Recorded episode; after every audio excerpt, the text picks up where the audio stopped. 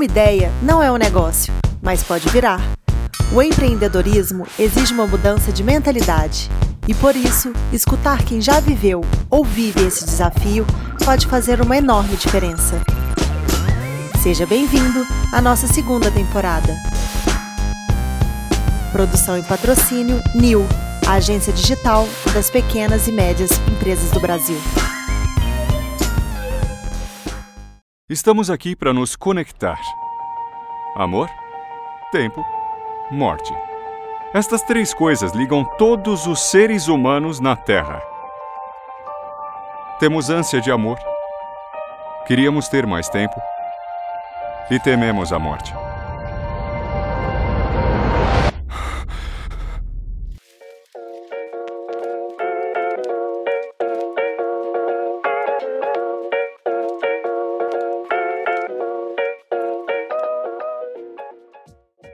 Começando agora o terceiro episódio da segunda temporada do Faça Parte do Futuro. E hoje a gente está aqui com o Guilherme Fowler. Fala, Guilherme, tudo bem?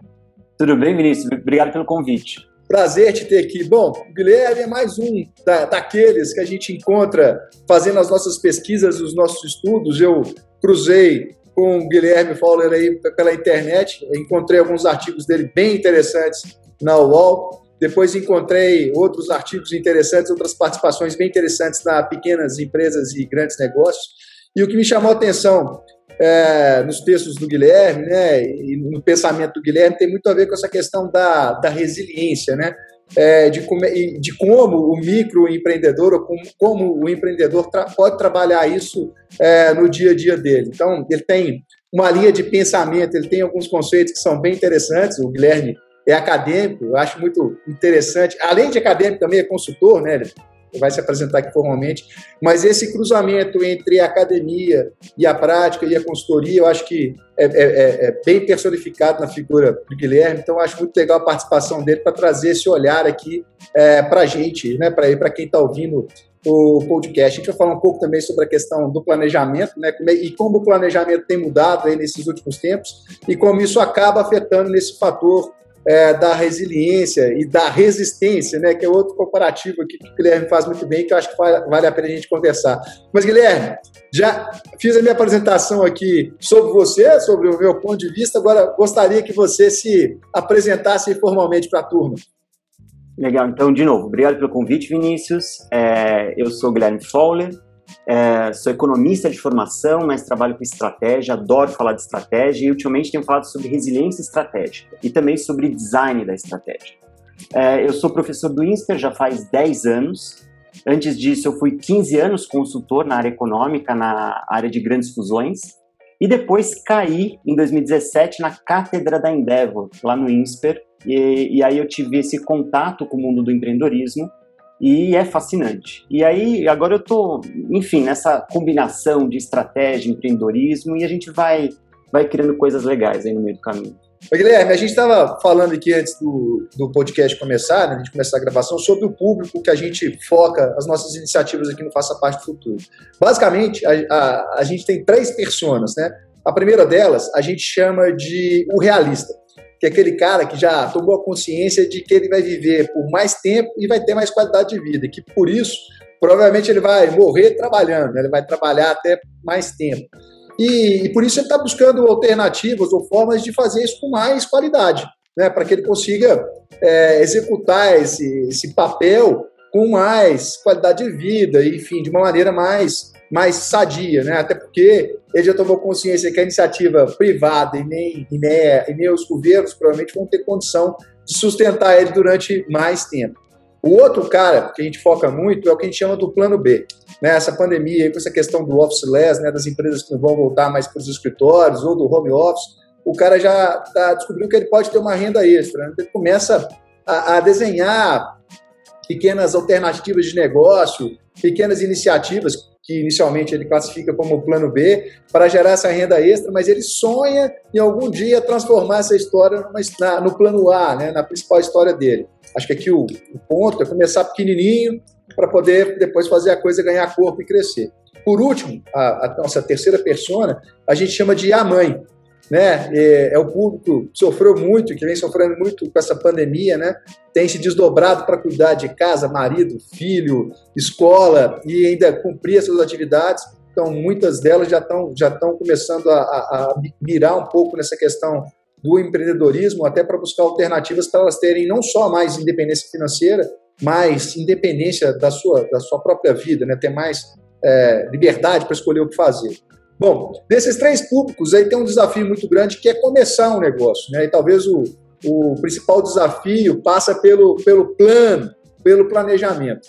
A gente também falou muito aqui sobre, antes de começar, sobre como essa história dos planos tem mudado com o passar do tempo, né, da, daqueles planos tradicionais para os planos hoje mais ágeis em função desse universo digital. Eu queria que você falasse aqui para a gente um pouco como é que você pensa essa questão do plano, né, de como é que esse, essa turma precisa trabalhar essa questão do planejamento e como é que isso pode impactar no negócio, na vida delas. Perfeito. Tá, então vamos, vamos separar aqui em dois blocos iniciais. É, olhando para o perfil de quem está nos ouvindo, eventualmente assistindo, né? Então, o realista, o plano B e a mãe. Eu acho que a gente tem que dar um passo para trás e pensar na, na motivação desse empreendedorismo, que é um tema meio batido, mas em geral as pessoas elas não compreendem e não tem problema nenhum em qual é a sua motivação. Eu só acho importante a gente, enfim, saber do que a gente está falando. E a gente fala muito disso aqui. O primeiro episódio a gente falou muito disso. A motivação ou o vulgo propósito, né?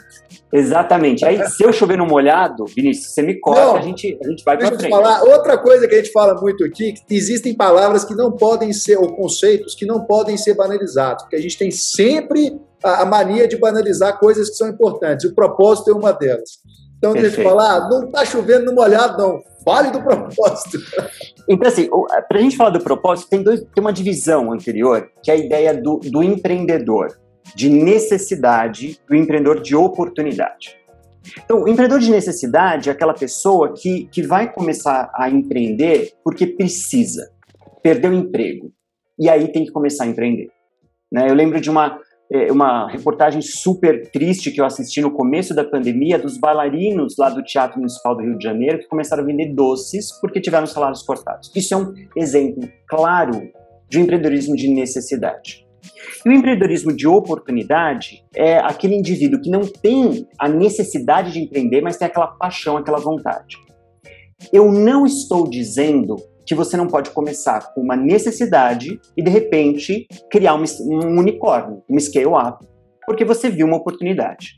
Tá? Mas assim, quando você fala que é o realista, o plano B e a mãe, eu acho que esses dois conceitos eles se misturam de uma, de uma forma muito boa.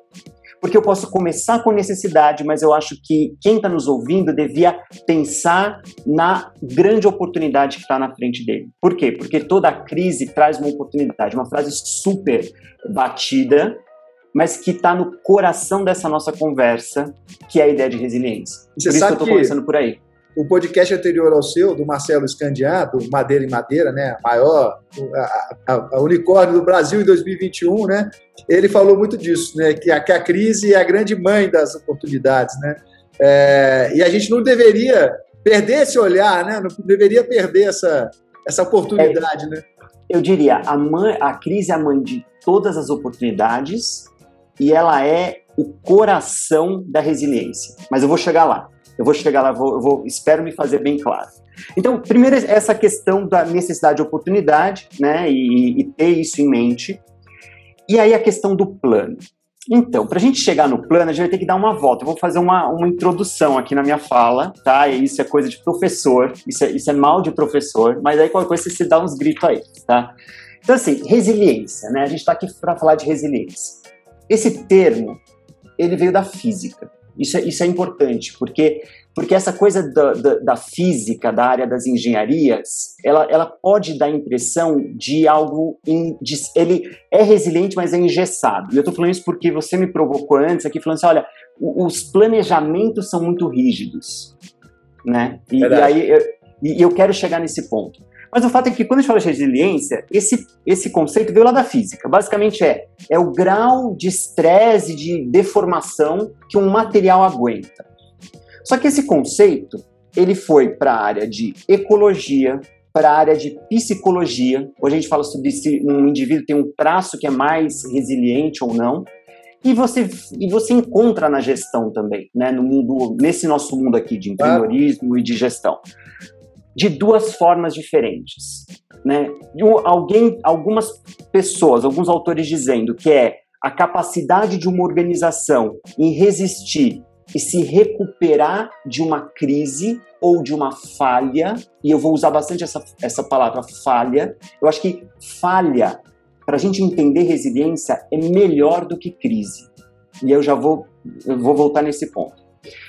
O, o segundo jeito da gente pensar é, resiliência na área de gestão e empreendedorismo é pensar na capacidade de voltar a um estado estável depois que uma crise acontece. Essa forma de pensar, em particular, eu não gosto. Isso é uma opinião totalmente pessoal. Tem autores é, nacionais, estrangeiros, que, que vendem dessa forma, né, que entendem o fenômeno dessa forma. Eu não gosto muito. Pelo simples fato de que eu acho que não existe estado estável de onde você saiu. E não existe estado estável para onde você vai voltar. Porque a resiliência, ela é um constante caminhar. Isso não vai ser estável. Então, esse é um primeiro ponto. Segundo ponto, quando a gente olha para a gestão, né, resiliência na área de empreendedorismo e gestão, é que tem uma, tem uma diferença fundamental para a gente fazer aqui, para a gente marcar e conseguir começar a nossa conversa. Que é a diferença entre a resiliência operacional e a resiliência estratégica. E aqui eu já, falo, eu, eu já digo, eu não estou interessado na resiliência operacional. Não estou interessado, não, não, não é que não é importante, longe disso, é absurdamente importante. É, eu quero que a empresa aérea pela qual eu viajo e voltaria a viajar depois da pandemia, se Deus quiser, amém. ela tenha, amém, tenha muita resiliência operacional. Né? Quer dizer, ela, ela faz gestão de processos muito bem. Agora, não é isso que eu estou interessado. E eu digo mais, não é isso que vai dar para o empreendedor uma vantagem competitiva sustentável que no fim do dia é o que a gente quer. Eu estou muito mais interessado na resiliência estratégica, que é a capacidade de transformar uma ameaça numa oportunidade. E aqui eu estou usando uma frase muito de estratégia, que, como eu disse, é a área da onde eu venho. Transformar ameaça em oportunidade é um movimento estratégico. E eu estou dizendo que ele é a definição de uma boa resiliência estratégica. Tem dois autores que publicaram um artigo na Harvard Business Review já faz uns anos, o, é o, o Hamel e a Valekangas, Valikangas, acho que é isso, ela é da Polônia. Eles dizem assim, olha, resiliência estratégica, ele envolve uma pergunta-chave, que é como você, como empreendedor ou gestor, você consegue eliminar uma falha hoje e ao mesmo tempo enfrentar uma dificuldade no futuro, que você não sabe ainda qual é. Eu acho que eles conseguem trazer o que eu vejo como o movimento fundamental da gente entender resiliência. Beleza, estou indo muito rápido, Vinícius? Não, da, tá ótimo. Tá interrompe. Ótimo. Mas tem um ponto importante aqui, que é a gente falar de estratégia, porque eu estou dizendo que o, o, ponto fundamental aqui é a resiliência estratégica, né? Mas aí tem, tem uma pergunta que é, beleza, mas o que, que é estratégia? Quando eu estou dizendo estratégia aqui com você, eu estou basicamente falando sobre a junção de duas coisas: um posicionamento de mercado e isso para o empreendedor é fundamental, porque ele tem que saber que público ele vai atender, que segmento de mercado ele está atendendo de fato, então, é um posicionamento junto, acoplado com o modelo de negócios. É, Vinícius, você não tem noção do número de empreendedores que eu conheço que tem um modelo de negócios ap apontando para a direita, mas ele quer um posicionamento que está lá na esquerda. E aí, eu, eu olho para esse tipo de situação e vejo: olha, você tem um problema no coração da sua estratégia, porque essas coisas não estão alinhadas. Qual é o ponto? O ponto é que você, para chegar num posicionamento estratégico, de um posicionamento de mercado, e, um, e ter um, né, e desenvolver e criar um modelo de negócios que sustente esse posicionamento, você vai ter como ponto de partida um plano. Não adianta é, chorar, não adianta dizer que não, não adianta negar, né? Eu, eu lembro de um grande empreendedor, grande empreendedor, que eu vi uma palestra uma vez, ele disse o seguinte, olha, é, era para alunos, né? Olha, alunos, não façam plano, não façam plano nenhum, porque eu fiz um plano para minha empresa e no primeiro dia eu joguei esse plano pela janela. Ele disse isso. E eu, na hora, eu, eu conversei com, né, na hora eu, eu, eu, refleti, depois eu conversei com uma grande amiga, colega, coautora, que é a Silvia Kaleman, né, e eu tenho que dizer que muitas das ideias que a gente vai conversar, estamos conversando e vamos conversar hoje, é, são minha e dela, né, é uma parceria que a gente tem aí já há 10 anos. É, eu estava falando com a Silvia, eu disse assim, Silvia, é, ele não entendeu a função do plano. Ele, o grande empreendedor, eu digo. Porque se ele conseguiu dar esse passo e ele de fato jogou o plano pela janela, o plano já cumpriu a função. Na verdade, eu não sei a idade dele, se ele está acostumado com os termos, mas ele, eu acho que ele pivotou o plano dele, não? Com certeza, ele pivotou. mas, e, não, e é muito preciso o que você falou. Ele de fato pivotou, e a questão é que, mas ele só conseguiu pivotar porque ele teve um ponto de partida. Exatamente. E aí depois eu tive que gastar um tempo com os meus alunos dizendo o seguinte, olha, é, eu não concordo 100% com a colocação dele. Porque para você pivotar, vamos lá, né? É, pivotar é basicamente você é, dar uma volta e repensar e seguir eventualmente uma outra direção. Você tem que estar tá apoiado em alguma coisa. Porque se você pivotar no espaço vazio, você não tem nada. Não, você não está pivotando, você está girando. Exatamente. Perfeito. Então, então, mesmo se você jogar o seu plano pela janela, ele já cumpriu a função dele. Ele te ajudou, empreendedor, gestor, a organizar as suas próprias ideias. Isso é absurdamente importante e é super desvalorizado hoje, sobretudo no mundo do empreendedorismo. Você vê, Vinícius, que eu tenho, uma, eu tenho umas opiniões meio polêmicas, tá? Sobre é, o mundo do empreendedorismo. Eu, eu acho que tem que começar com um plano, e, enfim. Mas olha, eu, eu, eu acho que a, a, a gente concorda em quase tudo ou em tudo, porque é, é, na visão, eu, na visão desse, desse, desse empresário de sucesso, deu esse depoimento, né? É, eu, eu não estava na palestra, mas eu escutando você falar e, vendo essas coisas todas, na verdade, eu acho que esse cara teve um grande insight de, ágil, de agilidade, né, sem saber, né? É, eu acho Sim. que ele não estava conectado nos conceitos e nessas coisas todas que a gente tem falado que a academia serve para isso também, né? Para dar esse embasamento. Mas, na verdade, ele fez um, um grande ensaio de, um, de, um, de, de, uma teoria da agilidade. Ele foi ágil na forma de, perceber que aquele plano é, não ia performar da forma que ele imaginava, ou às vezes não ia dar certo. Ele, ele, na verdade, ele não jogou aquele plano fora, ele, ele pivotou aquele planejamento inicial, e, e, e pelo que você está me dizendo, sem, sem conhecê-lo, mas imaginando como, como é esse sujeito, provavelmente ele pivotou outras e outras e outras vezes, né? É, é, essa é a dinâmica da vida, né? E essa é a dinâmica dos negócios. Perfeito, não, e com certeza ele pivotou. É, mas a, o, o, grande ponto é, é o plano. Vamos, vamos voltar para o plano um, um, segundo, né? O que, o que, que é o, o, plano faz, né? E aí, quando eu falo plano, eu não estou necessariamente falando daquele business plan, com todas aquelas regrinhas, todas aquelas sessões. Não, estou dizendo assim, você fez um planejamento, independente de como você fez. A partir do momento que uma organização nascente ou uma organização já estabelecida, ela coloca um plano, ela gera uma unilateralidade. Isso é um problema, mas isso é solução ao mesmo tempo. De de deixa eu me explicar. Então, o plano ele, ele traça uma linha reta em alguma direção. Isso é absurdamente fundamental, porque isso, isso vai fazer com que essa organização, seja que está nascendo hoje ou já exista, ela vai dar alguns passos para frente. Isso, isso é necessário. E, e, sem falar que essa linha reta de início e fim, se você for parar para pensar, ela está conectada com o propósito, né? É, é, é, aquela história, aonde eu vou chegar, né? É, é, por isso é que é tão fundamental esse plano, né? Exatamente, né? Assim, é, é propósito, o, o, que eu quero servir, né? E aí como é que eu vou me planejar para servir Sim, esse propósito? É, do propósito você desdobra, né? Mas é, você desdobra em cima dessa linha, né? Perfeito. Isso e essa linha, ela, ela gera no empreendedor uma, o que eu estou chamando aqui de unilateralidade. Então ele está focado no seu plano e ele está executando esse plano, seja por uma hora, um dia, uma semana, um mês, um ano.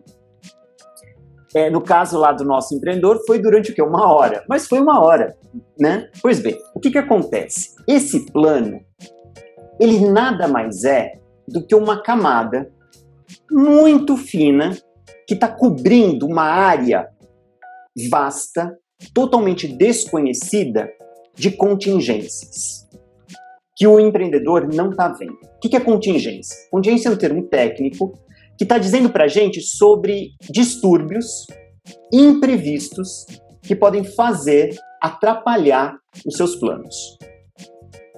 Então, o que eu estou dizendo é o seguinte: o plano faz com que o empreendedor fique unilateral, ele está focado no objetivo, e a partir do momento que ele está focado, ele está deixando de ver um mundo de coisas que está acontecendo no entorno dele e que podem influenciar o seu plano, a sua estratégia. Perfeito. De novo, o plano é necessário para ação. Eu preciso do plano, eu preciso ficar unilateralizado como empreendedor para conseguir dar dois passos para frente. Só que, uma vez que um distúrbio imprevisto, ou seja, não está no plano, por definição, ele acontece, ele vai impactar, ou ele tem o potencial de impactar o meu business, o meu plano. Então, ele tem o potencial de gerar uma falha naquilo que eu estou fazendo. Então repara, a falha só existe porque o plano existe. Mas eu preciso do plano. Então, se eu preciso do plano, eu já sei que a falha vai acontecer. E esse eu já sei está entre aspas, porque em geral é, os empreendedores resistem a isso. Debaixo do tapete. Joga para debaixo. Debaixo do tapete, totalmente. E quando a gente fala em falha do ponto de vista organizacional, acho que vale a pena a gente abrir um pouco essa conversa. Vou, então vou, vou abrir um parênteses aqui. A falha, ela, ela tem três níveis. E, e é importante o empreendedor ou o gestor que está ouvindo a gente entender isso. É, a falha tem um nível macro, nível do ambiente. Exemplo, Covid. Covid, a pandemia, é uma contingência um distúrbio imprevisto que destruiu a estratégia, o plano de muitas empresas. Não, de todas um grande empresas. buraco na Matrix. Um grande buraco negro que sugou muita estratégia. Esse é o primeiro nível da falha. Mas tem um outro nível, que é o nível organizacional, que é, por exemplo, vamos pensar só no nível organizacional. Eu tenho uma falha de comunicação dentro da minha startup. Eu tenho uma falha que aconteceu dentro da organização, não necessariamente está envolvido com o ambiente. E por fim, eu tenho o terceiro nível que é o indivíduo. Eu tenho uma falha porque, por exemplo, eu, empreendedor, sou teimoso e isso me gerou uma falha. O grande ponto é a gente perceber que esses três níveis eles não são estanques. Então eu tenho uma falha no ambiente que aí ela, é, ela é, eu erro na hora de comunicar internamente e aí quando chega vem uma mensagem truncada para um CEO teimoso. Pronto. Você tem o que um efeito que é como a gente jogar uma pedra no lago e aí essa coisa vai se expandindo. A grande questão é que quando a gente entende um pouco dessa dinâmica das falhas, a gente também entende que muitas delas são não perceptíveis. As organizações, Vinícius, elas estão falhando de forma absurdamente. É, todos os dias, a cada minuto acontecem falhas. Só que ninguém percebe. E tudo bem, porque isso faz parte da vida. Só que de repente acontece algum tipo de falha, algum distúrbio que causa um enorme estrago. Agora, o que é esse enorme estrago? É ele, esse distúrbio, essa contingência, essa falha, atrapalhar o avanço que está planejado. E é aí que tem dor. E aqui, em geral, a gente vê dois caminhos possíveis que os empreendedores tomam. E eu, eu vejo isso todos os dias. Alguns dizem: olha, a minha estratégia foi destruída, acabou. Olha, para mim deu. Atrás desse comportamento tem uma enorme necessidade de controle. O empreendedor tem uma necessidade absurda de controlar o business e eu diria até, em última instância, a sua própria vida. Coisa que a gente sabe que é impossível. No outro extremo, eu, eu encontro empreendedores que dizem: olha, eu vou continuar no meu plano original porque eu sei que vai dar certo. E aí, isso também, em geral, eu diria que em 99,9% das vezes é a receita para falhar mais ainda, porque isso esconde um enorme, gigantesco desamparo do próprio empreendedor com relação ao que está acontecendo. Ou seja, nenhum dos dois caminhos dá certo.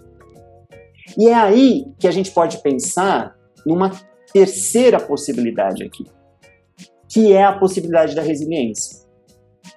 Resiliência não como um traço de personalidade que está ali é, tatuado no empreendedor ou tatuado na organização que ele fundou. Não é isso.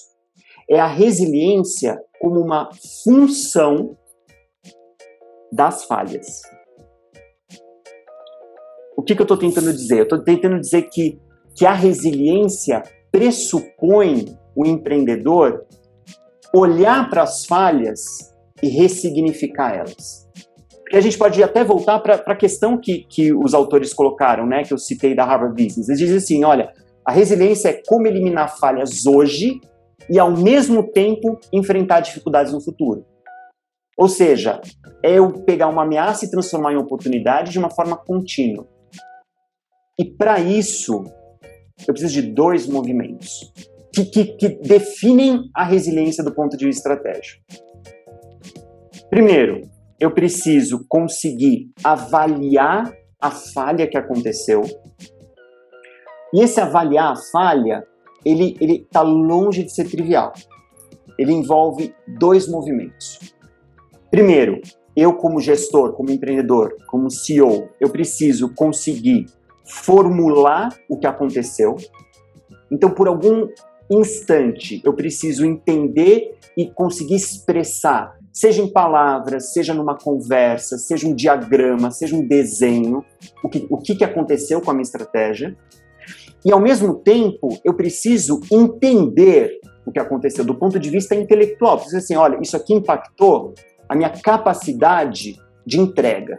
Isso aqui bateu na na minha reputação, no meu marketing, na minha imagem. São, são movimentos diferentes. Eu preciso entender. Então, essa, o que eu estou chamando aqui de formular criativamente, vamos colocar assim, a falha, e entender ela do ponto de vista intelectual, formam o avaliar a falha.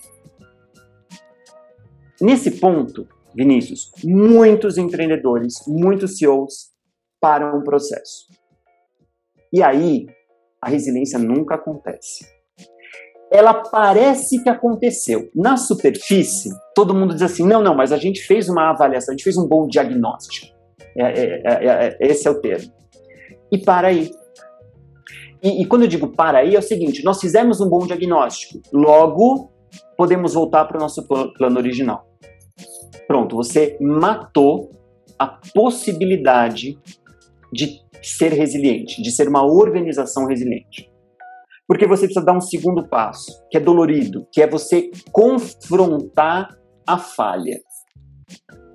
Essa ideia de confrontar a falha é, é você entender, como empreendedor, como gestor, que a falha ela é uma contingência, como eu já disse. Contingência é um distúrbio imprevisto. E distúrbio, ele não é bom nem ruim, ele não é do bem nem do mal. Ele é o que ele é. Ele é a vida. Ele é a vida, exatamente. É, e agora repara, quando a gente diz ele é a vida, aí começa a fazer sentido a definição, né? Então, peraí. Então, se, se a contingência e a falha ela é a vida, então, de fato, resiliência é você transformar uma, algo que eu entendo como uma ameaça em uma oportunidade. Porque quem disse que uma ameaça não pode ser uma oportunidade? Sim. sim. E aí, só que o ponto é que existe uma tensão forte, em geral, entre o plano que você criou inicialmente e a falha que você está confrontando. Dessa tensão, que aí essa tensão é, é, é, ficar com raiva, é jogar o plano na, na, pela janela, é, é ter que voltar para a folha em branco. Dessa tensão, ou melhor, se essa tensão for bem gerenciada, bem trabalhada, ela gera um novo plano.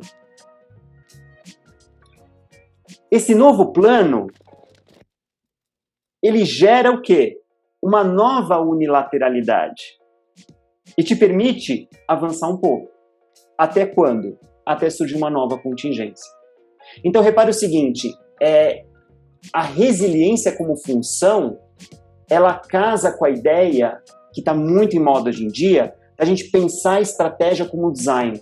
Quando a gente pensa em estratégia como design, traz princípios de design para a estratégia, a gente está pensando, ah, então tem o ciclo do design. Todo mundo sabe o que eu estou falando. Ah, é, é, problema, protótipo, teste, solução, problema e assim vai. Eu, eu acho que essa representação circular do design na estratégia, ela é ruim. Porque a resiliência e eu acho que a aplicação do design na estratégia, ele é muito mais uma espiral, deveria ser uma espiral crescente do que um círculo em si mesmo. É, então repara, o novo plano cria uma nova unilateralidade que vai ser confrontada com uma contingência que vai demandar uma nova, quer dizer, que vai criar uma nova falha, que vai demandar um novo confronto e assim por diante. E você deve me perguntar, mas tá bom, mas cadê a estratégia aí? A estratégia, que é o posicionamento do modelo de negócios, está em constante ressignificação. E aí a gente chega no, no, no, ponto, e aí eu, eu paro de falar e você me interrompe, e aí a gente, é. né, que eu já falei demais sozinho aqui. Não. Que é a ideia de que quando a gente pensa em resiliência e a gente percebe que a resiliência estratégica ela existe nesse, nessa espiral, a boa estratégia não é o plano. A boa estratégia não é estruturada. A boa estratégia é estruturante, porque ela está sempre se ressignificando. Agora, e eu digo isso com muita calma, aqueles, aqueles as pessoas que estão nos ouvindo, né? Então, vamos voltar aqui. A gente está falando do, do realista, do plano B e a mãe. Se o que eu falei agora te causou um nó no estômago, temos que parar e pensar um pouco. Se o que eu falei agora fez sentido para você, te empolgou, claramente você está no caminho certo. Abraça. Abraça e vai. Porque... Sabe, você está falando aí sobre é, resiliência e resistência. É, me veio um, um, muito claro aqui a relação dessas duas palavras com o que é a temática desse, desse podcast ou das nossas iniciativas o danado do futuro. Se você for parar para pensar, a resistência ela é inimiga desse desenho de futuro, porque é, é a pessoa pensar só no final, só na chegada e, e, e, e não estar tá ali preparada para enfrentar as coisas que acontecem no, no dia a dia, para a lida do dia a dia, para os ajustes. Já a resiliência talvez seja a melhor amiga do futuro porque a resiliência é baseada na estratégia do estruturante. E o estruturar, o estruturante é baseado no presente. Exatamente. Então, resumindo um pouco o que a gente falou, talvez a resiliência seja a, a irmã ou a melhor amiga do futuro e a resistência seja o seu maior inimigo, né? Seja a questão que você tenha que, que você tenha que enfrentar, porque a resistência talvez seja o maior fator gerador de, de exaustão, é, de expectativas vencidas, de frustrações. É, então, essa história do viver no presente é, com resiliência, de uma maneira estruturada no que está acontecendo agora, talvez seja a chave de muito desses mecanismos que a gente está falando aí do, do empreender ou, ou, do gerir, né? É, não que você não tenha que ter a visão, de novo, do planejamento, de como as coisas desdobram, mas é, é, essa, essa, essa visão do que está acontecendo agora, das falhas que acontecem agora, dos impactos que acontecem agora, é, elas, são, elas são muito importantes e muitas vezes a gente, vai, a gente não, não, não se apercebe disso, né? Total, e assim, acho que você trouxe dois elementos aqui que de certa forma se complementam, né? O primeiro é, é eu, por força da, da, de ter ocupado a cátedra da Endeavor no INSPER, eu interagi com muitos empreendedores, né? Interajo ainda, e grandes empreendedores. E eu não encontrei nenhum é, empreendedor à frente de um unicórnio, né, valendo um bilhão, cujo objetivo era ser um unicórnio. É, isso, isso é muito interessante, isso diz muito, né? Todos aqueles que são unicórnios dizem o seguinte: olha, eu, vou, eu, crescendo. Né? Então, assim, virar um unicórnio foi consequência de um, de um mindset de crescimento. E nunca foi o final da história, e nunca será. De uma, de, um, de uma boa gestão do presente. Exatamente. E, aí isso, e, isso me leva ao segundo ponto, que é o seguinte: é, é, muitos alunos, né, e a gente convive, eu dou aula né, todos os dias, da, da, quase todos os dias da semana, muitos alunos é, criticam assim, mas é, Fowler, né, professor, por que, que eu preciso aprender sobre, sei lá, estruturas de mercado? Né? Então, é, basicamente aqui a gente olha para um mercado, existe um contínuo aqui. A gente tem desde a concorrência perfeita até o monopólio, uma única firma, concorrência a infinitas firmas, e você tem um bilhão de possibilidades no meio do caminho. Né? É, uma coisa que poucas pessoas é, percebem é que, no fundo, a estratégia é você buscar ter uma capacidade de se diferenciar no mercado para conseguir colocar o preço acima do seu custo marginal. E aí você vai ter o que a gente chama de lucro econômico ou vantagem competitiva. Beleza. Nesses, sei lá, 30 segundos que eu falei, eu passei por um monte de conceitos aqui. E eles são absurdamente necessários para você conseguir, como empreendedor, pelo menos entender o que está acontecendo. Porque veja bem, não adianta nada você dizer o seguinte, ah, mas o, o Fowler diz que o plano não serve para nada. Não, meu, meu caro ouvinte, né, minha cara, é, quem está assistindo a gente. Você precisa do plano e você precisa dessas ferramentas, porque se você tiver um bom plano, você vai fazer uma boa pivotagem.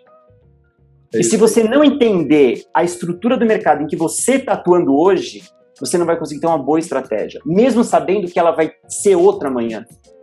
Mas o seu ponto de, de partida a cada instante do tempo importa. Então, então assim, é, quem está nos ouvindo, gente, precisa estudar. Empreendedorismo não é vida louca. Em geral, não é vida louca. não é mesmo, não é mesmo. É, e, e, e, por isso que eu acho que, de repente, essa, esse, esse desenho do começar pequeno te dá essa maior possibilidade de fazer um planejamento mais adequado e, você ir experimentando e, e, e, vivenciando o seu modelo estruturante de uma maneira mais, mais sensata. Né? Até para quem não tem tanta experiência com empreender, eu acho que talvez seja seja o primeiro passo. Ô, Fowler, nós estamos chegando aqui no finalzinho, mas eu queria fazer uma provocação com você, que eu, que eu comentei com você que eu vi isso na internet, eu acho que tem a ver, inclusive, com essa questão de plano, de micro e tal. Eu vi uma, uma reportagem sua lá no UOL que você falava sobre a questão do, do motorista dos aplicativos, né? Se esse sujeito é um empreendedor ou não. Alguns é, discordavam na matéria e tal, é, você falou até que gerou uma polêmica danada o assunto, depois você teve que fazer outra, outra, outra matéria para poder é, reforçar a explicação. Mas no meu ponto de vista, eu concordo com você, acho que o motorista de aplicativo ele é sim um empreendedor, porque ele é um cara que, por conceito, ele vive uma dinâmica de uma grande empresa dirigindo o, o seu carro, né? É o cara que, além, além de estar ali executando, ele está vivendo dentro de uma dinâmica é, corporativa, uma, uma dinâmica de quem está empreendendo.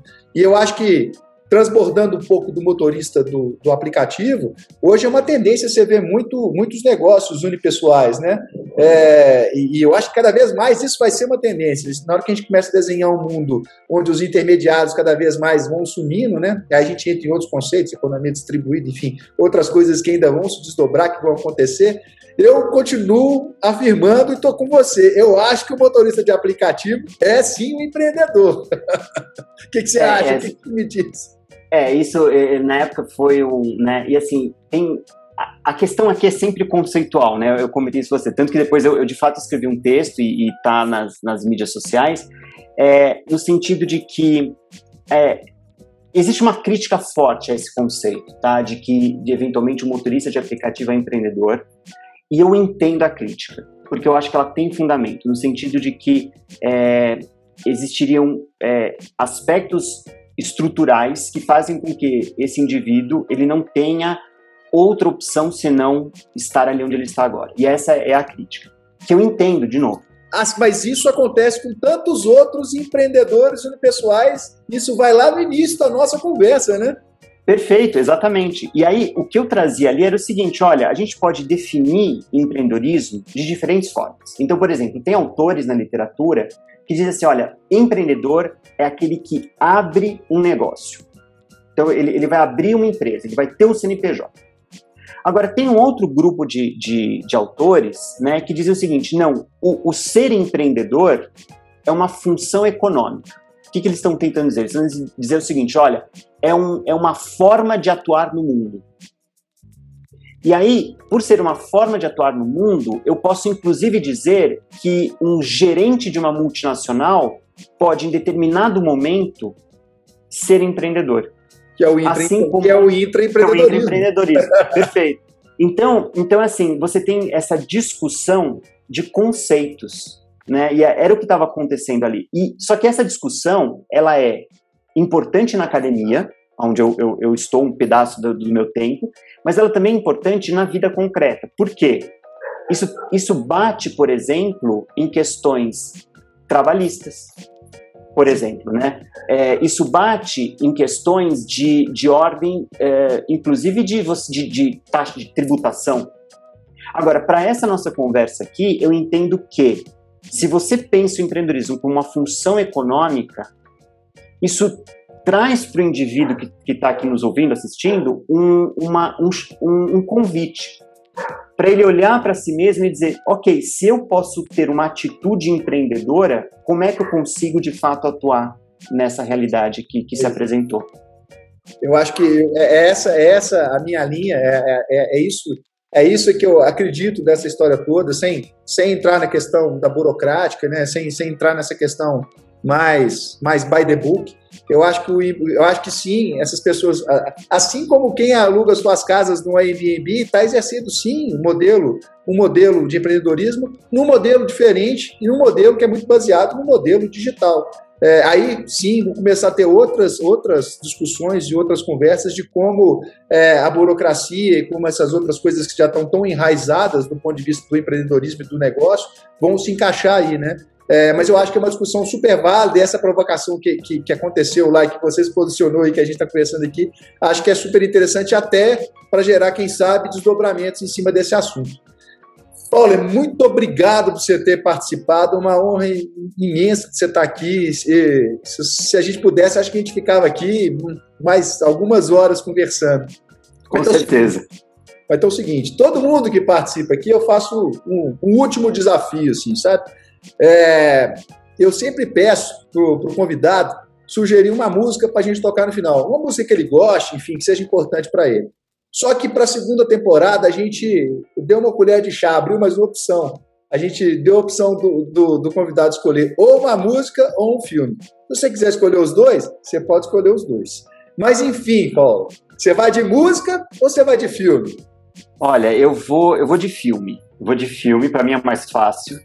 É, eu acho assim, até pensando um pouco no que a gente conversou aqui e, enfim, essa ideia de superação, eu vou, eu vou falar sobre o filme Beleza Oculta. É um filme que não é muito antigo, mas também não é muito novo, né? Estrelado pelo Will Smith, onde ele fala sobre é, a superação da morte da filha dele. Né? Espero não ter dado spoiler, mas não, não dei porque bem Não, não deu, não deu. E eu acho que é um filme que fala muito sobre resiliência do ponto de vista humano.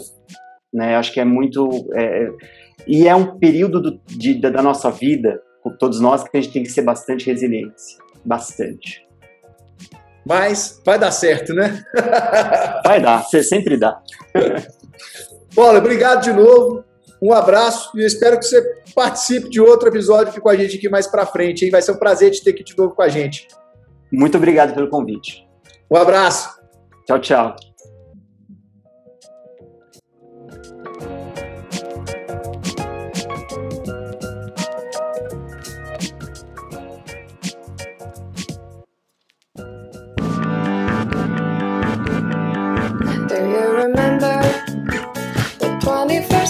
night of September.